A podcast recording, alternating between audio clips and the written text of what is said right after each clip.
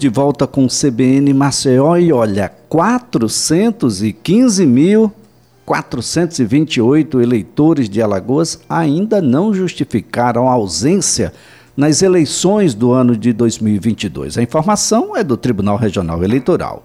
De todo o eleitorado, 520.344 eleitores não votaram na última eleição, mas só uma pequena parte justificou Será que tem reflexo disso? Ah, uma outra coisa, é, eu não votei no primeiro turno, mas votei no segundo. Eu votei no primeiro, só deixei o segundo. Eu sou, de uma certa forma, meio meio problemático com a, com a justiça eleitoral. Eu sou meio ausente, eu sou ausente duas vezes, uma vez só. Olha, esse é um assunto para um dos mais respeitáveis advogados da seara eleitoral em todo o Brasil, o doutor Gustavo Ferreira, que é professor universitário também. É a quem a gente agradece, viu, doutor Gustavo, por estar conosco e tentar ajudar essas pessoas que acreditam que basta não ir votar, ficar em casa, aquele tumulto todo, eleição difícil, ninguém respeita ninguém, eu vou ficar tomando minha cervejinha em casa, até porque a lei seca não prosperou nessas eleições. Professor Gustavo, um bom dia. Bom dia, Elias. Bom dia, os ouvintes da CBN. Primeiro, agradecendo o convite na nova casa da CBN, né? pertinho do mar. É, dá para deixar o dia mais animado. Muito animado. Não pode ser animado demais, não, senão não tem programa. senão não tem programa, verdade. Mas, Elias, vamos lá. É, eu fico meio complicado se eu votei no primeiro turno e faltei no segundo, ou se eu votei no segundo e faltei no primeiro. Na verdade, veja só, a falta já gera uma sanção inicial, que é a multa. Aí o pessoal diz: ah, qual é o valor da multa? R$ 3,50. Você diz, não vou pagar. R$ 3,50, né? R$ 3,50 não tem problema. Deixa para lá. Fica em casa né? Fica em casa. E sem lei seca? Pô, melhor ainda. E, e, tem um detalhe ainda. A depender da situação econômica do eleitor, é, esse, esse valor pode ser dispensado. Né? Ver, isso é interessante, o Código Eleitoral permite isso. Você está no CAD único, por uma exemplo. Pessoa, isso, uma pessoa recebe Bolsa Família, R$ 13,50 faz uma diferença para ele. Né? Então, pode ser dispensado pelo juiz. Aí você pensa, bom, então, se o problema é só esse, se o problema é só esse, não vou votar e minha vida está resolvida. Não, a coisa se complica um pouco mais. Se você não está em dia com a justiça eleitoral, você não pode pegar empréstimos com o poder público. Então, é, Casa Verde e Amarela ou, ou, Minha Casa Minha Vida, qualquer que seja o nome, você não pode fazer o financiamento. Financiamento na Caixa, não pode fazer. Vou tirar um passaporte. Ganhei uma, uma viagem num desses programas de TV para o exterior. Tenho que tirar o passaporte. Não pode tirar passaporte se não tiver ideia com a justiça eleitoral. Agora, situação interessante, professor, porque, por exemplo, vamos aproveitar aqui para lembrar do nosso amigo Anísio Amorim, o Anizão, superintendente do isso, Instituto de isso. Identificação do Estado de Alagoas, que é o órgão responsável pela nova carteira de perfeito, identidade nacional, perfeito. que usa exatamente o CPF. Então, eu não votei, não justifiquei eu tenho uma possibilidade grande do CPF não estar regular e por conta disso eu não vou fazer a nova carteira nacional? Na verdade, você não consegue regularizar o CPF se não tiver em dia com a Justiça Eleitoral. Aí não brigue com a Anisão, não. A culpa não é dele, não, viu? é previsão do Código Eleitoral. Então, antes da Receita Federal, ainda tem um problema anterior, anterior, que eu preciso resolver, que é Isso. com o TRE. Se não fizer. E veja, é simples, é só ir no cartório eleitoral, qualquer cartório eleitoral. Mas, Gustavo, eu sou eleitor é, lá de Palmas, Tocantins, mudei para Lagoas agora. Eu vou ter que ir no cartório eleitoral lá de Palmas para poder. Não, vai no cartório eleitoral aqui do Marcel mesmo. Você, se for só multa, que aí eu vou chegar no outro ponto. Se for só multa, é, vai lá, paga a multa, regulariza. Uma coisa, Liz, porque a gente sabe, você só pode tomar posse de concurso público se tiver em com a justiça eleitoral. Você faz concurso público, está cinco anos estudando, se sacrificando, virando noite, trabalhando, estudando, chega lá, é aprovado, na hora de tomar posse, eles vão perguntar: você está em dia com a justiça eleitoral? Eita, não estou em dia, não vai poder tomar posse. Mas aí você corre para um cartório eleitoral, paga a multa e automaticamente eles dão a baixa. É só multa mesmo. Tem muita gente com medo. Olha, eu, eu preciso mentir, dizer, não, eu estava onde, onde eu não estava, porque na hora de justificar, Ah, como é eletrônico, eu fico imaginando aqui que tem um geolocalizador. Tem. Hoje, se você fez a justificativa pelo e-título, que é um aplicativo que a Justiça Eleitoral, Eleitoral desenvolveu, e que, aliás, baixem, é muito leve, ocupa pouco espaço. Ele, além de servir como documento de identidade, se você tiver com a foto em dia, porque ele já baixa com a foto, se não tiver, vá no cartório para regularizar. É, ele diz o seu local de votação, você pode justificar e ele tem, já, primeiro ano foi 2020 e 2022, já com, se introduziu a geolocalização do celular, por, é, porque a ideia é em 2024 que eu não precise nem juntar mais nenhum documento. Pela geolocalização já vai dizer, olha, você é eleitor de Cuité do Noia e está nesse momento em Canapi, justificado a, a ideia do, da justiça eleitoral é essa. Então, assim, você vai ter um sistema bastante prático de justificativa. É, mas aí vamos mas, mas lembrando que é justificativa, né, professor? É. Ou seja, eu estou de fato onde eu estou dizendo que estou. Sim. sim. Isso não é um elemento, um instrumento para burlar o sistema e não votar, ah. porque o voto ainda é obrigatório nesse tô país. Estou no sofá da minha casa aqui em Maceió, volto aqui em Maceió, vou dizer que estou em Arapiraca, não. Não, não vai rolar. Não pelo é e-título, não. No e-título, não vai. Então, assim, tem que apresentar justificativo, seja pelo e-título, seja ainda o cartório eleitoral. Os prazos são, para quem está no território nacional, está no Brasil, são 60 dias após cada eleição. Isso aqui é muito importante, Elias. Primeiro turno, eleição. Segundo turno é outra eleição. Então, se eu faltei no primeiro turno e votei no segundo, eu tenho uma falta, que é do primeiro. Se eu votei no primeiro e faltei no segundo, eu tenho uma falta, que é a falta do segundo turno. Agora, tem um ponto, Elias, que é perigoso, porque a gente sabe. Veja só, eu faltar, eu tenho multa, eu não posso renovar o CPF, aí vou tirar o cadastro único por ter problema, o cadúnico. É, não posso tirar passaporte, não posso em concurso público. Quem é servidor público fica com salário retido até apresentar o comprovante de votação justificativa ou pagamento de multa. Mas tem uma situação que o pessoal esquece. Se eu não votar por três eleições consecutivas, não justificar e não pagar a multa, o que é que acontece? Ah, a multa fica maior? Não você tem um título cancelado.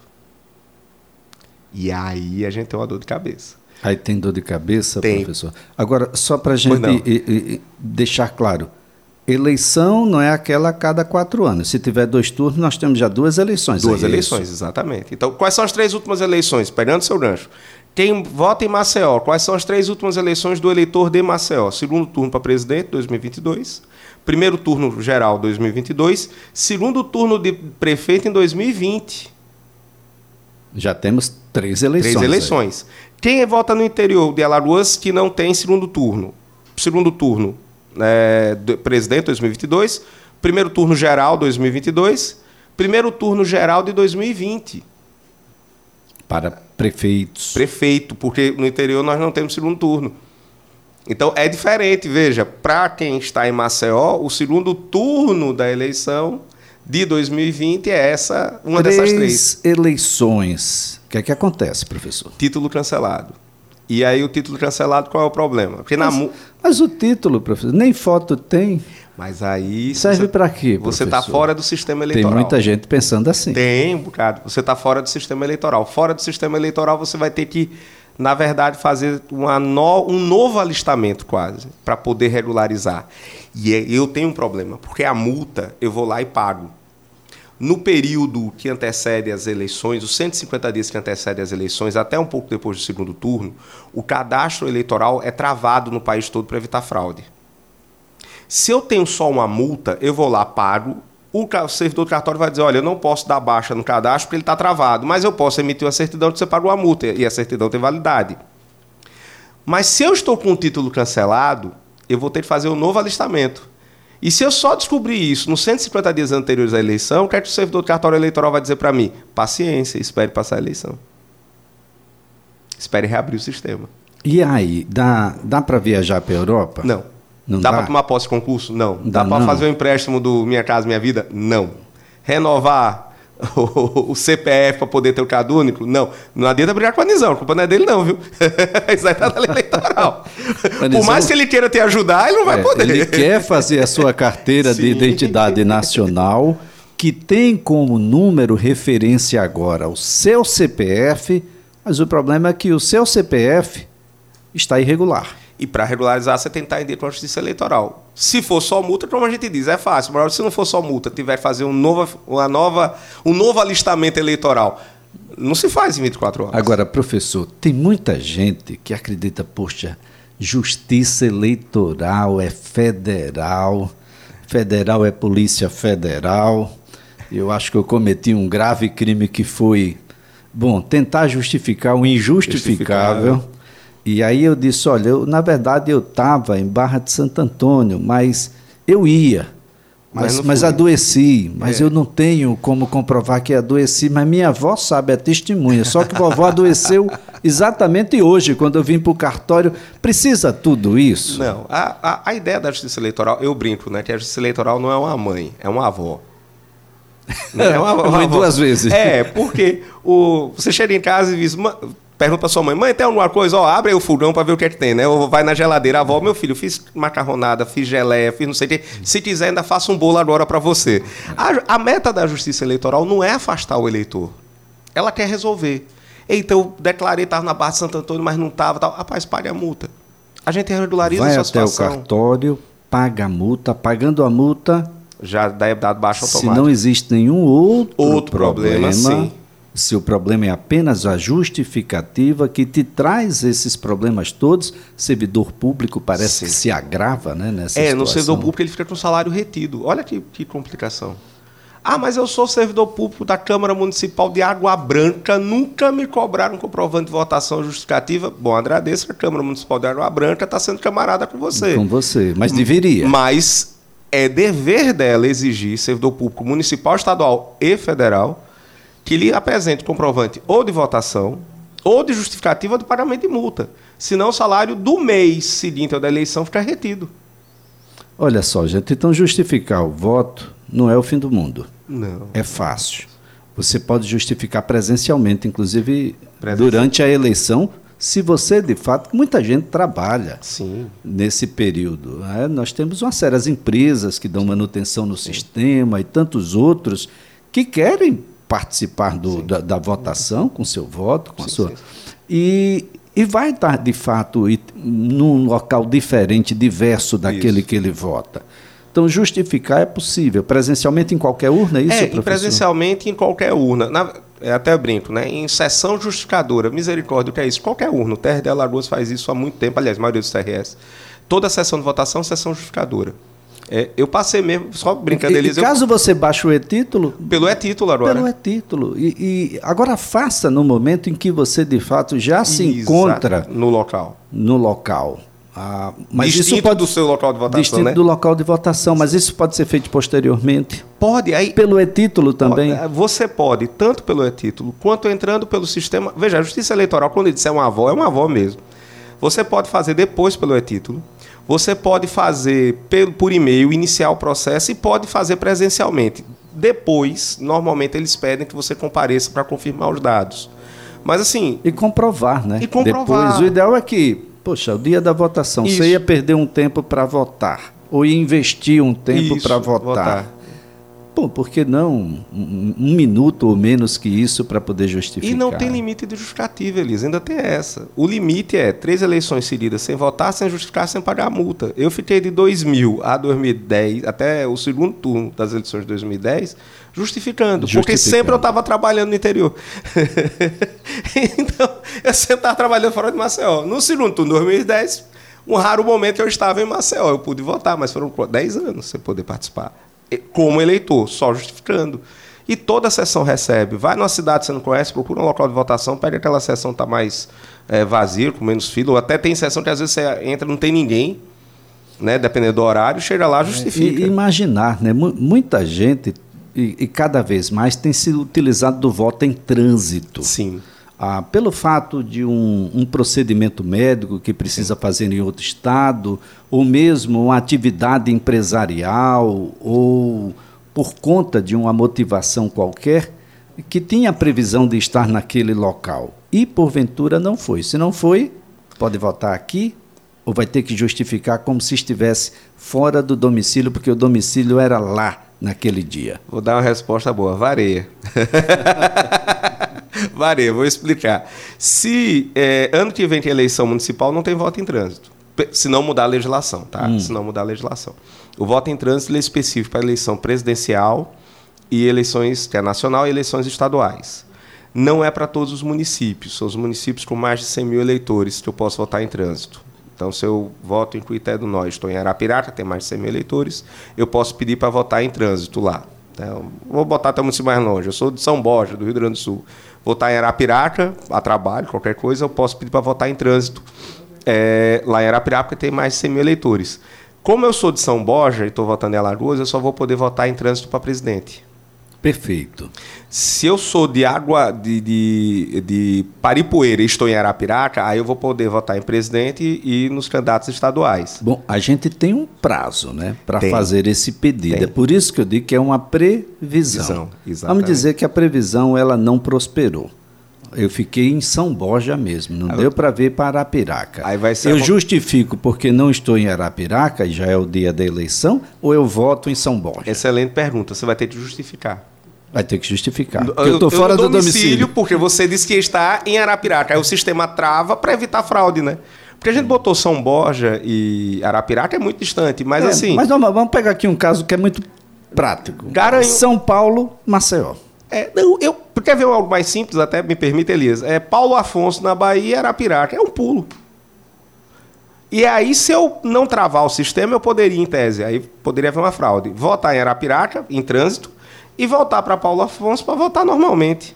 Por isso que quando você tem essa previsão que avisa, o sistema vai tirar o nome do Elias Ferreira da urna dele de Paulo Afonso e vai colocar na urna do voto em trânsito em Arapiraca. Se eu não votei e nem justifiquei. E nem pagou a multa? Nem paguei a multa. Mesmo sendo nessa condição de um voto em trânsito, você deixou de, de exercer um direito e um dever Dever. eleitoral. É, é um, há uma, uma briga jurídica, não vou entrar na discussão aqui, porque senão vai longe, mas há uma briga jurídica no direito. Qual seria a definição do direito do voto no Brasil? E a que você usou, acho que é mais perfeita, Elisa. É um direito dever. É um direito que eu tenho, mas é um dever que eu sou obrigado a. E é, torna-se ao mesmo tempo dever que eu sou obrigado a exercer. E por que é um dever? E aí, indo de encontro à imensa maioria da população que é favorável ao voto ser facultativo. A gente precisa criar hábitos democráticos nós estamos no período mais democrático da nossa história. Nós nunca fomos tão democratas por tanto tempo, considerando os nossos dos mais de 200 percalços. anos de independência e todos os percalços que tivemos. E mesmo assim nós tivemos muito recentemente, não estou fazendo juízo de valor político, é, é fato, uma movimentação que visava derrubar um governo eleito. E aqui não, não, não é ser favorável nem contra ninguém, é fato. Nós tivemos no começo desse ano uma movimentação para derrubar um governo eleito, o que é um absurdo. E não interessa quem é um presidente eleito. Poderia ter sido, inclusive, o outro presidente eleito. Tivesse uma movimentação similar de quem perdeu, também seria um absurdo. Então, assim, mesmo com tanto período de democracia, mesmo que esse é o nosso período, se a gente considerar a posse de Tancredo Barros José Sarney em 85, né, vamos considerar isso, nós estamos com 38 anos Nunca fomos tão democratas por tanto tempo. Nunca fomos tão longevos. Aliás, não. a América Latina tem tradição em não ser tão longeva não, assim. É, exatamente. Em imaginar os inúmeros golpes na Argentina, por exemplo, os hermanos tiveram aí, eu acho que uns oito golpes a Argentina, menos, é. Bolívia, é. tem. A gente o país mais, o país há mais tempo em regime democrático na América Latina é a Costa Rica que é uma democracia contínua desde 1945. Veja só, né? não tem nem 100 anos, quando a gente começa a comparar com outras nações, né, que já tem um século de democracia. E o que me preocupa, Elias, a gente não vê, é, e não é um fenômeno só brasileiro, por favor, é um fenômeno, infelizmente, né, mundial, um apego às instituições democráticas. Se a gente fizer uma pesquisa séria né, e perguntando o que as pessoas acham do funcionamento do parlamento, do poder judiciário, do poder executivo, né? Os freios e contrapesos lá do direito que a gente usa, né? Um poder controlando o outro, é um poder limitando o outro. A gente vai ter gente que acha que o parlamento devia estar fechado. Bom, tem um aprendizado bom aí que a gente precisa começar a exercitar, né? Porque Sim. a Constituição brasileira ela é principiológica. Sim. E os defensores da Constituição são defensores da Constituição e não feitores da Constituição. Sim. Sim, sim, Essas coisas todas é que a gente vai ter que ir modernizando à medida que a gente vai é. amadurecendo do ponto de vista democrático. A primeira coisa que a gente precisa aprender é conviver com o diferente. Conviver não, não significa aceitar, declinar dos seus princípios não, não. em favor dos demais, mas a gente vai ter, porque eles existem. Aliás, as casas são muito democráticas, né? Aquilo que está lá existe mesmo. Não, é do lado de cá. O, o, Elias, eu, eu, gosto muito de bater o seguinte: o, o pessoal vê o Congresso Nacional e reclama e bem rápido, é que, mas é, sou eu me olhando no espelho. Né? Eu queria ter 1,80m, todo malhado, fortinho, aí eu olho um cara baixinho, meu gordinho. A culpa é do espelho? Não, eu sou assim. Então a gente tem que olhar para o Congresso Nacional e pensar que ele, com todas as qualidades e defeitos, ele é um reflexo da população brasileira. É esquizofrênico achar que o Congresso é uma coisa e o povo é outra. O Congresso é reflexo do seu povo. Imaginar que o povo envia, né? Sim. O pessoal todo para lá. De todos os tipos. Então, o que tem de bom, o que tem de ruim, o que tem de inteligente, o que tem de, de estranho, é, o que tem de correto e o que tem que não é correto, é reflexo da população. E aí, naturalmente, a gente está abrindo aqui essa conversa com o professor Gustavo Ferreira, porque esse é um ano extremamente desafiador. A gente precisa aqui abrir algumas frentes de discussão, inclusive coletiva, com mais especialistas, acerca da vitaliciedade, por exemplo, em determinados postos da República Brasileira, e aí nós temos os tribunais de contas e o seu papel, Brasil afora, a vitaliciedade nos tribunais superiores, por exemplo, e nos tribunais estaduais. Ah, nós vamos discutir também mandatos de oito anos para o Senado, quatro, se deve ser ou não em reeleição São. para o Executivo. Sim.